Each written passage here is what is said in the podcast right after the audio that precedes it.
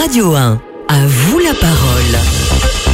Yolana à tous et à tous, je suis ravi de vous accueillir pour un À vous la parole spécial Norbert Tarrer. Salut Norbert, comment vas-tu? Salut Alex, tu vas bien? Bah super bien, comment vont les, les Polynésiens? Ils vont, qu'ils- ils vont trop bien aussi. Ils ont la patate? La patate. Ah bah ça me fait plaisir. Claude. On est ensemble pour le, le reste de, de cette heure et on va en apprendre plus sur son séjour au Fénois, sur qui il est, notre copain Norbert aussi. À vous la parole vous est présenté par Alexandre Taliercio.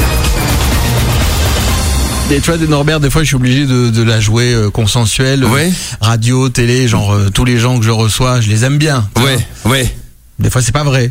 Ah d'accord, tu fais semblant Bah, tu connais le métier. Sauf que, sauf sauf que là, je kiffe le bonhomme pour de vrai. Ah bah ça me fait plaisir, mais de vrai hein De vrai. Dans je les yeux, tu je me regardes. jure que c'est Bon, vrai. c'est dans les yeux, je vous rassure, Et- il me regarde dans les yeux, ça à, va. Et à chaque fois que, je- que je tombe sur tes émissions sur M6 ou des fois il y a des rediffs sur W9, je crois. Ouais, ou sur Sister, ouais. Ou sur Sister, exactement. On a cette chaîne ici au Fénois depuis pas très longtemps.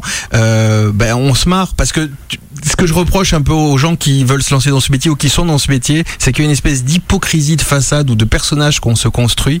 Et quand tu croises les mecs hors antenne, ils font la gueule ou alors ils se la racontent grave ou ils sont accompagnés avec leur espèce de molosse garde du corps qui sont en fait leurs managers et qui sont encore plus mauvais qu'eux. Et, toi, j'ai eu des échos de ton séjour déjà en Polynésie. T'es un vrai. Bah écoute, ouais, euh, la télé en fait c'est un moyen de me faire plaisir, de faire plaisir aux gens. C'est comme la cuisine en fait. On est des, des faiseurs de bonheur, on est là pour se faire plaisir. Mais après moi ça, ça oui ça a changé un peu ma vie, mais j'ai pas envie de devenir quelqu'un d'autre parce que je fais de la télé. Je fais toujours mes courses à Carouf, à Leader Price, je vais toujours dans les endroits les plus euh, les plus simples possibles. Et en fait moi c'est j'ai besoin de revenir, j'ai besoin d'être sur terre quoi. J'ai pas envie de décrocher. Et puis j'aime euh, j'aime la simplicité. Donc euh, voilà moi manger euh, manger des noodles euh, lyophilisés avec une bouilloire c'est ma cam. voilà manger un, un bon petit burger avec des frites c'est c'est ma cam. Ouais. En fait euh, je, me dis que moi ma réussite elle se fait à partir du moment où je me dis que si je crève un j'ai un, un pneu qui est crevé bah je peux la changer ça va pas me mettre à découvert. Voilà ma façon de voir la vie aujourd'hui et surtout de faire plaisir aux gens euh, c'est euh, c'est fondamental mais j'ai pas envie de devenir quelqu'un d'autre parce que parce que t'es connu ou tu passes à la télé c'est pas euh, Mais, ouais. des, mais des fois, ça se fait à, à l'insu de son plein gré. Je Le- recevais, ah ouais je recevais Virin qui a la semaine dernière. Ah ouais. je ça. Mais mais mais en fait, euh, c'est c'est les gens qui sont autour et, et le- les médias qui te formatent. Toi, tu t'es pas laissé formater? Non, parce qu'en fait, c'est vrai qu'il y a beaucoup de monde sur mon téléphone portable, et on me le reproche d'ailleurs dans le milieu, c'est que je vais jamais aux soirées. Là, je devais aller à Roland Garros. Je, je, Ouais. sais, je sais. En plus, je sais pas ce que je vais y foutre parce que moi, en fait, j'ai pas le même langage que. eux. En fait, si tu veux, quand ils vont me parler genre euh, troisième personne ou ils vont me parler avec un français à l'ancienne, je vais être perdu. Oui, je suppute que la, la balle était hors jeu. Hein, qu'est-ce que tu racontes? Euh, moi, moi, si tu veux, c'est des soirées comme ça où je me sens pas du tout à ma place. En fait, moi, je préfère être dans la rue, aller cuisiner. Là, on parlait justement avec Amandine euh, qui, qui me fait venir. hein, Red Soyou, ouais, bien Red. Soyou, exactement. Je lui dis, moi, j'ai envie d'aller cuisiner dans une roulotte. Euh, à la rigueur, euh, c'est c'est ma cam. Je préfère je suis à fond street food. voilà, aussi. et exactement. Je préfère être dans, dans le cœur des gens. Euh, je dis pas que les grandes soirées c'est nul, mais je me sens pas à ma place. Festival de Cannes, tous ces conneries là, moi j'arrive pas, j'arrive pas à y être. Ça veut dire quoi C'est-à-dire que ce que tu vas faire ici, c'est pas pro de pro alors? Non, non, non, pas du tout. Hier, on a fait une masterclass. euh, on on a fait une masterclass où il y avait pas, euh, on n'avait pas de table de chauffe. Tu vois, on n'avait pas de gaz et tout. On a tout fait au four. Et je peux te dire qu'on avait des cuisiniers euh, locaux ici, et ils étaient hyper contents parce qu'ils se rendent compte que la cuisine c'est accessible, mais aussi c'est aussi accessible par la technique, mais aussi par l'humain. C'est ça qui est important. En fait, euh, comme j'ai dit à Amandine, parce qu'Amandine avant de me faire venir, elle me dit, écoute Norbert, il faut quand même envoyer les recettes. Je fais, écoute, tu sais quoi, on n'est jamais mieux servi que quand on le fait vraiment à l'instinct. Et c'est vrai que pour certains chefs c'est déroutant, mais pour moi hier j'ai cuisiné la première fois le maï maï. Ouais. D'accord, je l'avais jamais cuisiné. D'ailleurs, moi, j'irais jamais cuisiner un poisson jaune. Moi, un truc long comme ça, euh, on, dirait que, on dirait que le poisson était. il était chelou. Ouais, ouais, ouais, exactement. Tu sais, quand tu vois cette dorade. le truc de Eh, quand j'ai vu la dorade, elle m'a montré une photo. Je disais, on dirait que c'est une dorade qui était derrière un bus.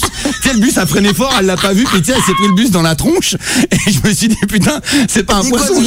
C'est quoi, ouais. J'ai dit, mais les fluos. Je vais comment on peut manger des trucs fluos Moi, tu sais, en France, tu manges des poissons gris, tu vois, des poissons euh, bah, des- de couleurs un peu plus sombres. Mais moi, dès que tu mets du bleu turquoise sur le cul d'un poisson, je me dis, je peux pas le bouffer, tu vois ce que je veux dire?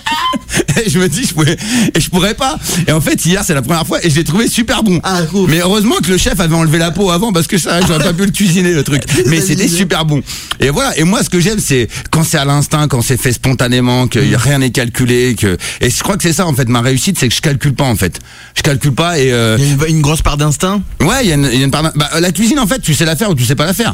Alors, a- après, euh, qu'on me demande de, de faire des, des, des, des, des plats euh, à l'ancienne française, des bourguignons, des choses comme ça, ou même d'adapter une cuisine tahitienne à une cuisine un peu plus euh, métropole, Ouais. je saurais le faire. On l'a fait hier. D'ailleurs, les, les- le- la masterclass, on a cuit, on a cuit le maï maï au four à basse température. Tu sais, très Mmh. léger.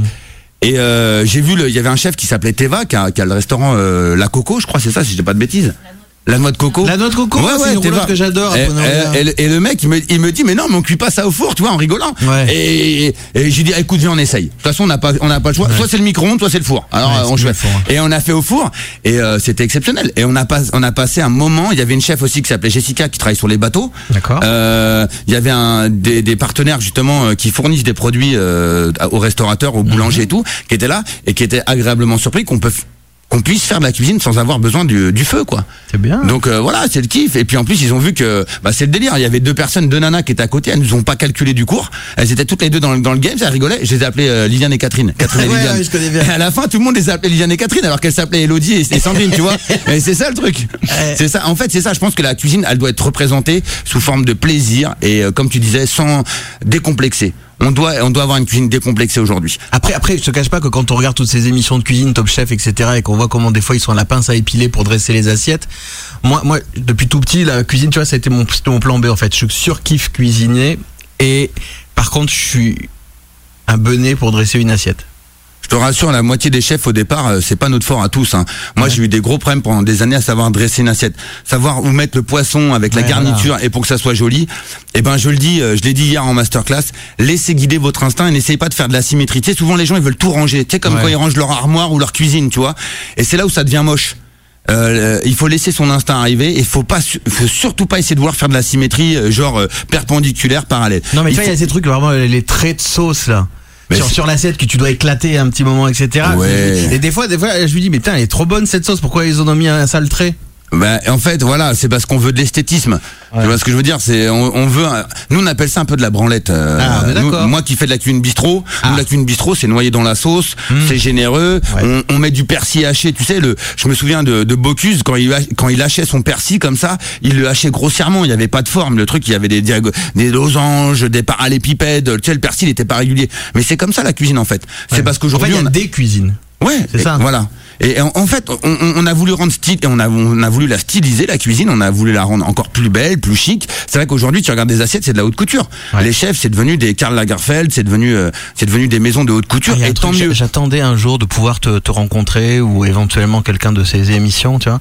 Mais il il y, a un truc, ça te saoule pas quand on te demande de réinventer des putains de plats, sérieux? Bah, alors moi, quand on me demande de, alors ouais, alors tu sais, il y a des nouveaux mots à la télé. Eh, eh, Réinventer, eh, réinventer, eh, réinterpréter, réorganiser. Oh eh, Tu peux pas nous faire une, une blanquette normale? Mais c'est c'est ça que j'essaye de faire dans dans Commis d'office, c'est juste de refaire des plats euh, classiques, Ouais. sauf qu'on prend l'ingrédient euh, qui. L'autre fois, j'ai fait des hum, des gyoza avec des escargots. C'est quoi ça des gyoza Les gyoza, c'est des petits raviolis japonais, tu sais. Ah oui, Mais c'est super simple à faire. D'ailleurs, j'en fais cet après-midi, tiens. Hum. Euh, j'en fais cet après-midi pour une masterclass. Et c'est simple, c'est de l'eau, de la farine, de l'eau chaude, sur de la farine, du sel. D'accord. C'est tout. Ok. Et c'est euh, et c'est la seule pâte que tu peux travailler au rouleau sans avoir besoin d'un laminoir. Donc c'est mortel. Mais aujourd'hui, bah, on a besoin à la télé. C'est la télé qui nous demande de de- d'être encore plus loin, d'être encore plus créatif, encore plus pushing dans les dans les créations, parce que les gens ils sont dans une attente où ils veulent toujours être de plus en plus surpris. C'est quoi, c'est du chaud Ouais, c'est du show et on a besoin. Et Top Chef aujourd'hui, on est dans l'excellence. Quand tu vois les mecs aujourd'hui, ce qu'ils font, euh, c'est parce que aujourd'hui la télé a besoin encore d'avoir plus, encore plus. Mais c'est très bon pour nous. Hein. Tu sais qu'en tant que chef, on a besoin d'être stimulé au niveau de la créativité. Tu vois, c'est comme quand t'es avec ta femme, tu vas pas passer 10 ans euh, toujours en missionnaire. Tu vois ce que je veux dire? Au bout d'un moment, pas, tu- pas l'expérience, Ah bah, bah, oh bah, écoute, c'est comme la cuisine, ça vient vite ça. Ça, la- la- l'amour, c'est comme un coup de couteau. Hein, tu Mais vois ça, ce que je veux dire vous, hein, les départagez avec des œufs au plat. Comment? J'ai déjà vu dans Top Chef, à un moment donné, vous savez pas comment faire parce qu'ils sont tous les deux super bons, Ouais. et vous leur faites, faites faire des œufs au plat. Mais tu sais que c'est super dur des œufs au plat en fait. Ouais. Ah, je te jure que c'est galère. D'abord, tu dois Dans cuire le- que j'ai vu le truc, oui. Ouais, bah oui, parce que le blanc, en fait, tu vas le cuire dans un emporte-pièce. Mm. Tu vas d'abord clarifier ton œuf, séparer le jaune du blanc. Ouais. Tu poses ton blanc dans un emporte-pièce. Tu le cuis gentiment avec un tout petit peu d'eau, un tout petit peu de beurre, pour pas qu'il y ait de coloration, c'est pour pas qu'il y ait cette dentelle, tu sais, Oui, comme une crêpe hein. Et après, tu viens poser au centre ton jaune d'œuf que tu vas passer au four à peine, à peine une minute au four. Vraiment Et tu vas voir, ah bah, Ça change tout. en fait, les traditions, euh, c'est là ce que j'ai remarqué à Tahiti et je dis bravo les Tahitiens, les Polynésiens, bravo. Je suis fier des jeunes quand on a été accueillis à l'aéroport. euh, J'ai Ouais. vu des jeunes, des très jeunes danser et garder euh, leur tunique, leur, euh, leur tradition. Ouais. Et c'est ce qui nous manque un peu en France. On l'a dans certaines régions comme le Pays Basque, euh, vers Béziers, un peu en Bretagne, mais on n'est pas assez fédérateur de tout ça. Et j'ai trouvé ça beau qu'ici, euh, en Polynésie, on garde et qu'on soit fiers, les jeunes soient fiers d'être euh, dans les traditions. Et je pense que c'est ça aujourd'hui qui doit nous ramener, tout doit nous ramener à nos traditions, à nos vraies valeurs. Tu sais, pour moi, le français, c'est les bretelles, la chemise à carreaux, le verre de pif, Le le, clacos et la baguette et le béret. Et je pense que c'est ça qui va euh, nous inviter à revenir sur l'essentiel de qui on est. C'est la blanquette, le pot-au-feu. Et, euh, et je le vois quand on va dans, on fait la meilleure boulangerie de France, tu sais, avec Bruno. Oui, je sais, je vois. Et on part dans des campagnes où on a toute une famille de quatre générations qui vivent encore ensemble. Et je trouve que c'est ça qui est magnifique. Et c'est ce que j'ai ressenti à, à Tahiti. Là, je suis à Papété. j'ai- Je suis pas encore allé à Moorea, mais je trouve qu'il y a un, un esprit familial et fraternel qui est beau, quoi. Et je trouve que les traditions aujourd'hui, elles sont faites pour être encore transmises et, et perdurer dans le temps. Et c'est super beau de ce que tu as des jeunes qui sont au téléphone portable ici, mais qui le soir vont revêtir l'habit traditionnel et qui vont aller danser. Qui vont faire du Holy Et- Tahiti, et qui ouais, et- comme des oufs pour le Ouais. qui arrive en mois de juillet. hein. Ouais, exactement. Et ça, j'adore. Franchement, c'est ce que j'aime. Et euh, je pense que c'est ça aussi qui fait que je reste ce que je suis, c'est parce que je suis encore fan et ultra fan des traditions. Mais c'est bien parce que t'es pas blasé quoi. Ah, jamais. Bah, tu sais que là, je suis à Tahiti, euh, je suis hyper heureux d'être là et je suis même euh, chanceux. Je me dis que je suis chanceux. Mm. C'est pas un dû. Tout ce qui m'arrive n'est pas un dû. Euh, je l'ai marqué d'ailleurs sur Instagram. J'ai dit merci. J'ai dit merci à Top Chef, merci à tout le public parce que quand même huit ans après, j'ai hein. le cul quand ça même. euh, j'ai le cul dans un avion direction Tahiti et je me dis que de ma vie, si j'avais pas fait ce concours, si j'avais pas rencontré les gens, j'aurais jamais rencontré Ah, euh, souviens, Amandine ouais. de Red Soyou et euh, et même euh, ça t'a fait voyager tout ça. mais tu te rends compte, j'ai pu amener mes enfants. Mes filles, elles vivent un Ah, rêve. Je suis avec ma femme et mes enfants. Ouais, ce matin, ma femme a fait une interview parce que je veux aussi qu'elle parle parce que les femmes, les femmes d'eux ou les enfants d'eux, on les parle, on leur parle jamais, sauf quand le père est mort ou qu'il y a un héritage ou euh, ou tu vois, ou c'est le drame. Et je trouve qu'aujourd'hui, résident français?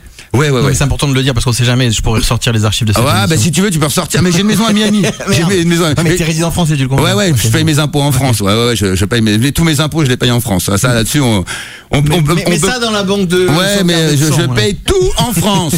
Ça, Je paye tout en France. Je donne tout à la France. Et qu'est-ce que disait ta femme alors ce matin alors, mais non, elle a eu une interview. Alors, je sais pas ce qu'elle a dit parce que c'est ce- c'est Ah. sa vie à elle. Donc, elle a fait une interview sur euh, sur qui elle est, comment comment on fait. Certainement, je connais pas les questions, mais je suis très fier.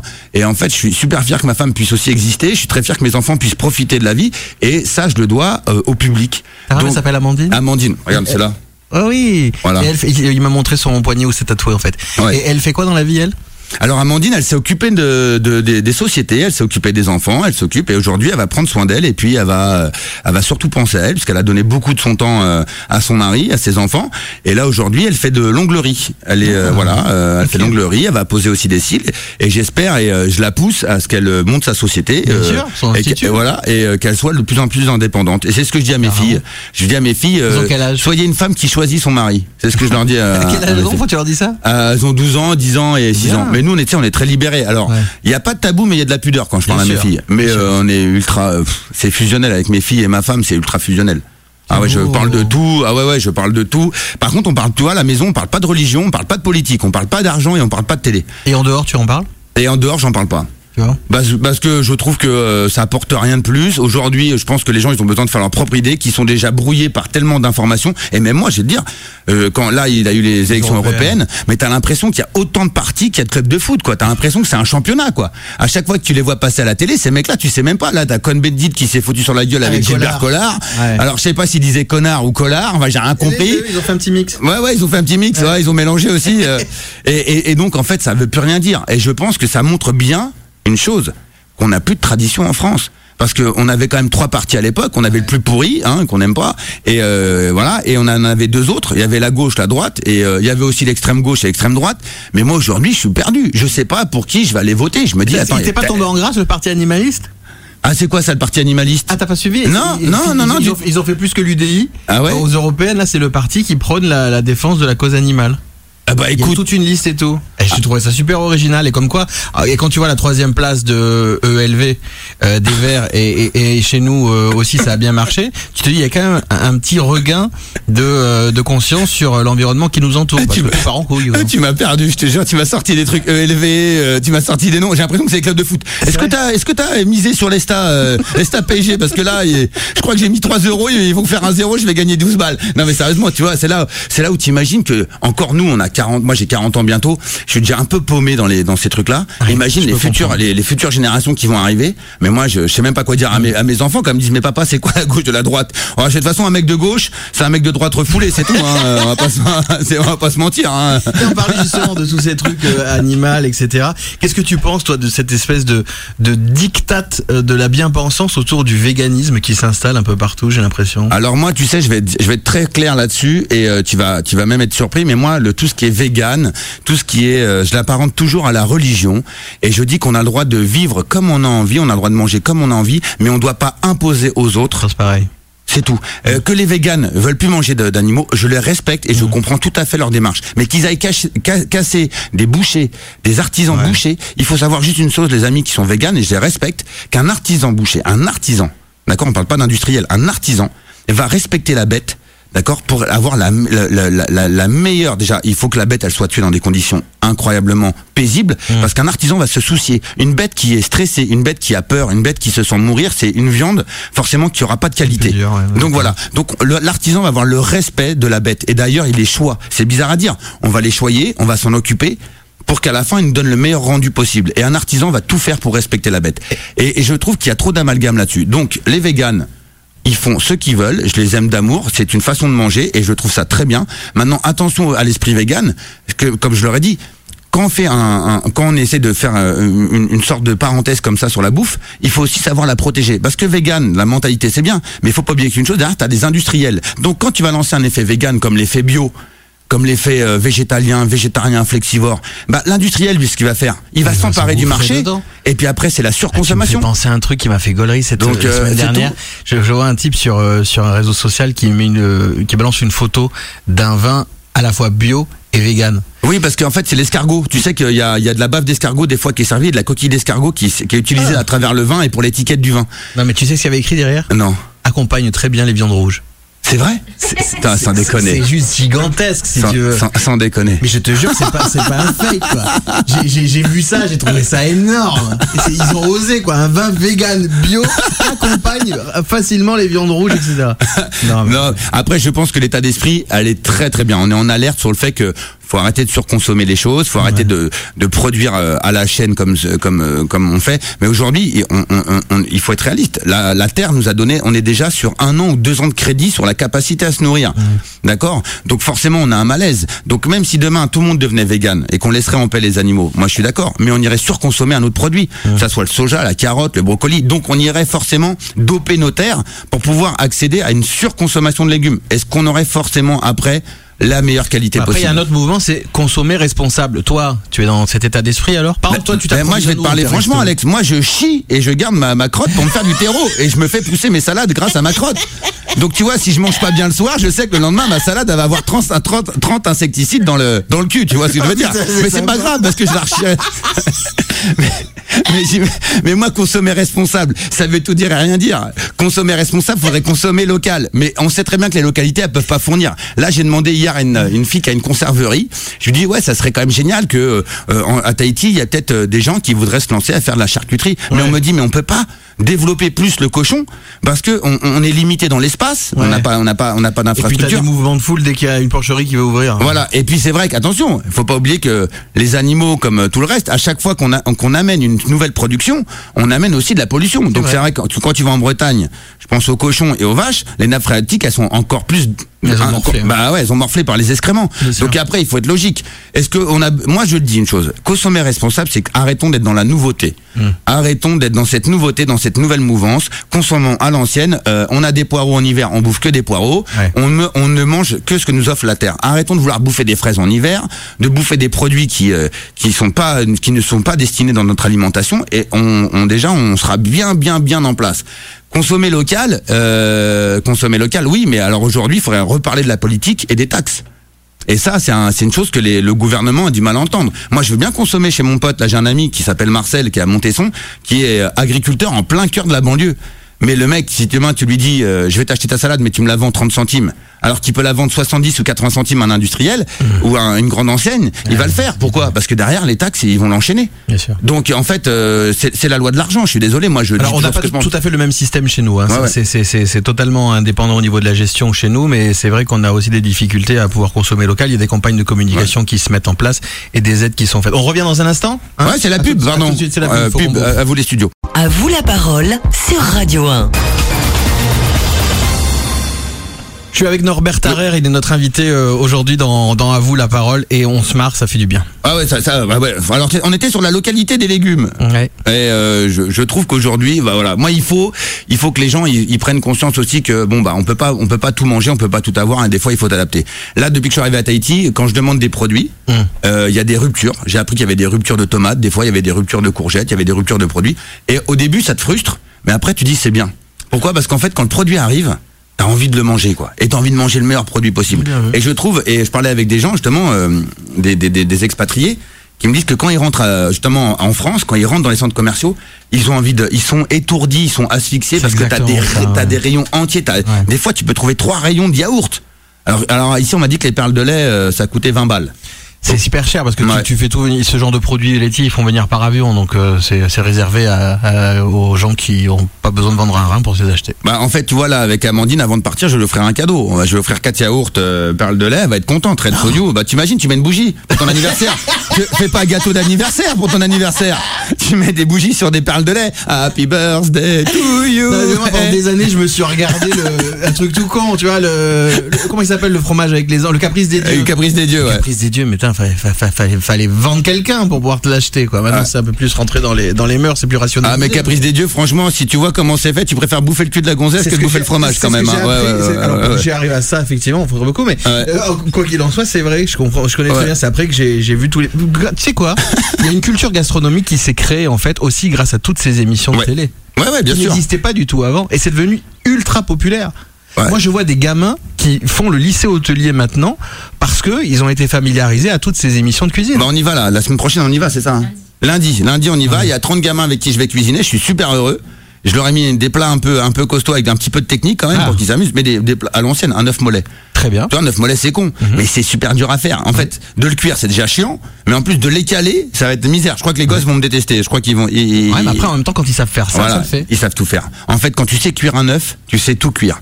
Parce que Mhm. l'œuf, c'est le- le- l'ingrédient par excellence que tout le monde utilise et que tout le monde, vraiment, personne ne sait vraiment comment l'exploiter. Un œuf mollet, c'est une technique particulière, comme un œuf sur le plat, comme un œuf poché, comme un œuf florentine, comme un œuf cocotte, comme un œuf à la coque.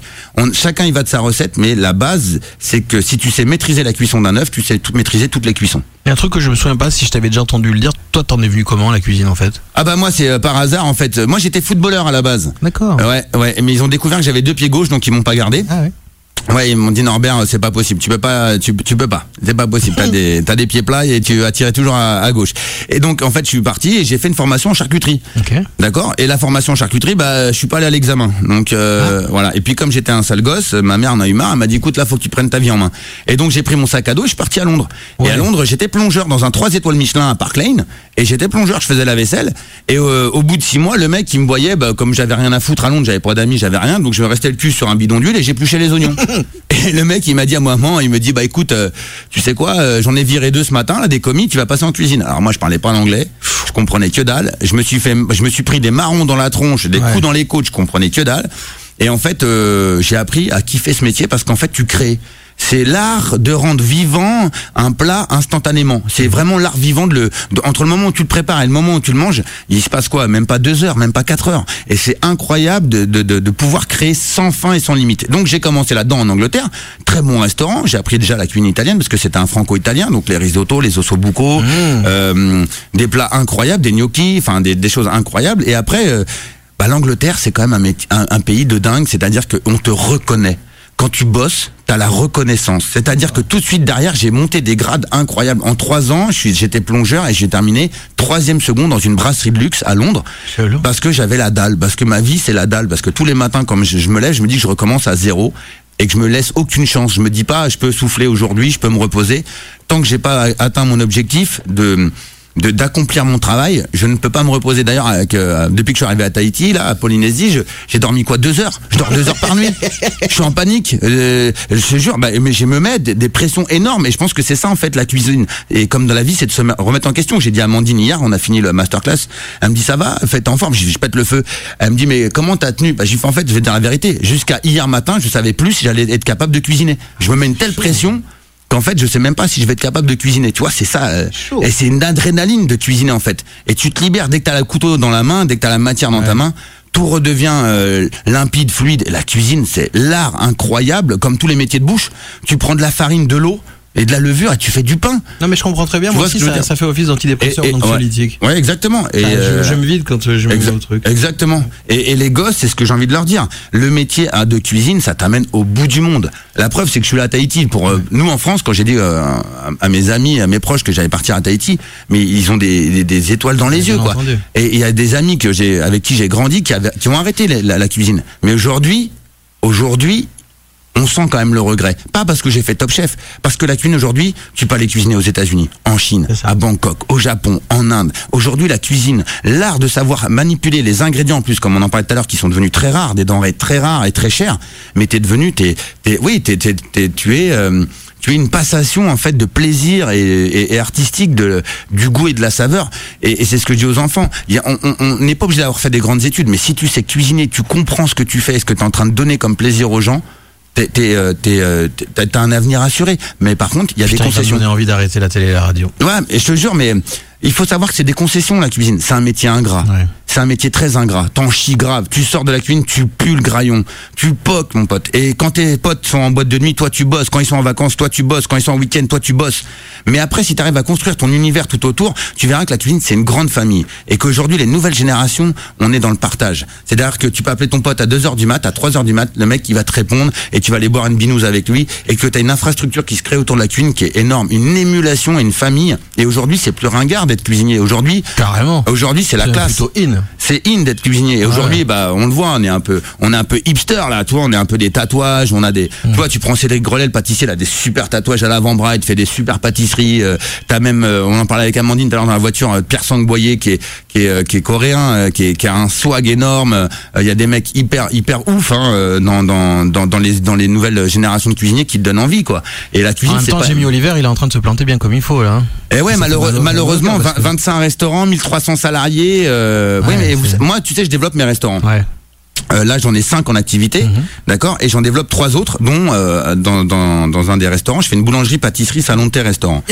Voilà. Donc, en fait, il faut savoir une chose. Quand tu développes, il faut y aller pas à pas. Et euh, Ouais. on a fait une chose, c'est que d'ailleurs, on va pas, nous, on veut pas franchiser, on veut ça. donner des licences. D'accord. C'est-à-dire qu'on veut pas euh, que euh, on, on veut garder la main mise sur nos restaurants. On veut être capable de pouvoir gérer, de dire stop si ça nous plaît plus. On veut garder la main mise. Développer une marque, développer un groupe, euh, euh, ça prend du temps. Ça demande du temps, ça demande Mais de l'analyse. C'est pas le même métier peut-être?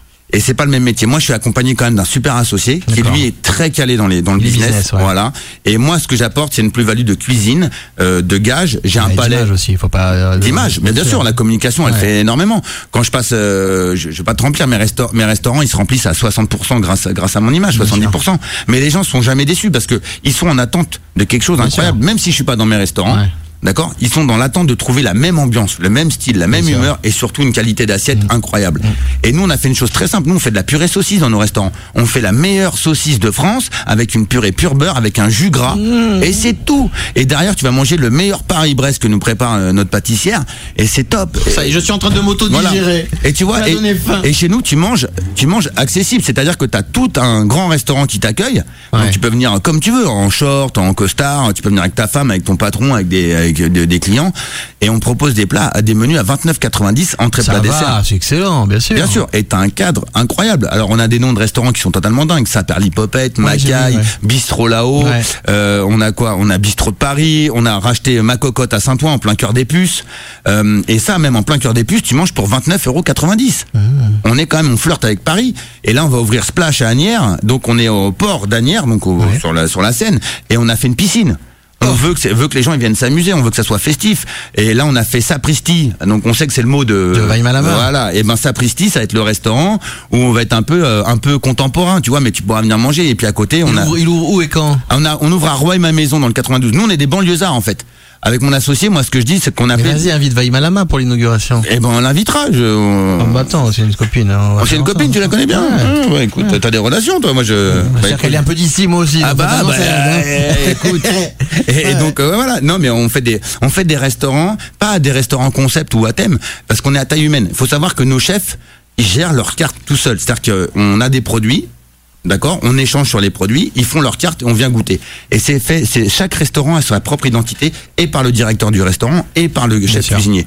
Et après, on a chacun notre univers. et C'est ce qui fait que quand tu viens manger dans un de mes restaurants, tu sens pas que c'est dupliqué. Le problème de Jimmy Oliver, c'est qu'il a du- dupliqué un schéma qui n'est pas concernant peut-être dans le nord de l'Angleterre et qui va qui va l'être plus dans le sud parce que euh, Jimmy Italian voilà et, et, et c'est ça en fait il faut comprendre les gens et c'est ce qu'on fait avec notre avec mon associé on s'adapte aux besoins et aux envies des gens on les écoute et c'est comme ça que t'évolues On revient dans un instant et on conclut cette émission avec Norbert Tarrer. À tout de suite.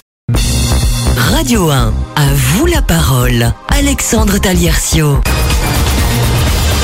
Et mon invité aujourd'hui, c'est Norbert Tarrer qui est euh, sur le Fénois depuis euh, ce week-end. T'es arrivé Ouais. quand? Euh, je suis arrivé dimanche soir Dimanche. Et, en fait, tu me disais, tu t'en fous du jet lag parce que toi, t'es à fond tout le temps. Quoi. ouais je suis à bloc je suis Ouais. à bloc et c'est bio hein je prends pas de substance hein je suis Ah non, bon, naturel Ça, ça se sent. Et qu'est-ce que je veux dire? Que tu, tu as fait ta masterclass et il y a trois autres événements euh, à venir où là tu vas être euh, aussi toi derrière les, les fourneaux. Ouais. Alors pour nous en parler. oui et Amandine de Red Soyou Alors Amandine, il y en a un premier événement, ça se passe le ce vendredi 31. Oui, vendredi 31, donc euh, au Tahiti Aura Beach Resort. Ouais. Parle bien devant. Euh, on est euh, sur une soirée, sur un buffet, euh, soirée magie polynésienne, D'accord. revisité en- par Norbert. Voilà, tu vois, il m'a euh, sorti revisité. Bah Ouais, écoute, non, mais bon, là, bon. alors euh, Voilà.